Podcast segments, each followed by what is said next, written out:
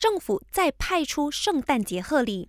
继机票价格优惠措施后，工程部副部长拿督斯里阿莫马斯兰宣布，政府同意在圣诞节前后两天，也就是这个星期六二十三号及下个星期二二十六号，在全国三十三条大道落实免收过路费措施。不过，柔佛苏丹伊斯干达大厦收费站和丹绒古邦丹正古邦收费站除外。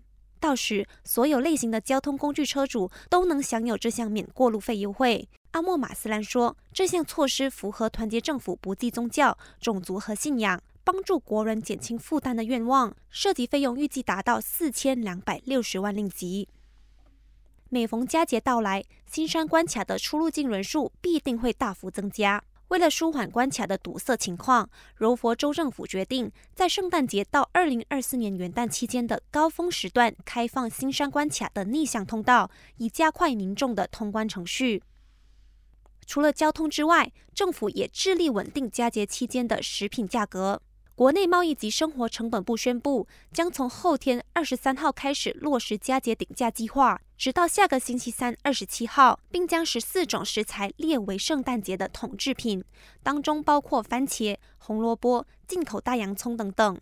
这段期间，商家为十四项统制品制定的售价将不能高过政府设立的顶价。一旦发现有业者违法，内贸部将采取严厉的行动对付。感谢收听，我是季妮。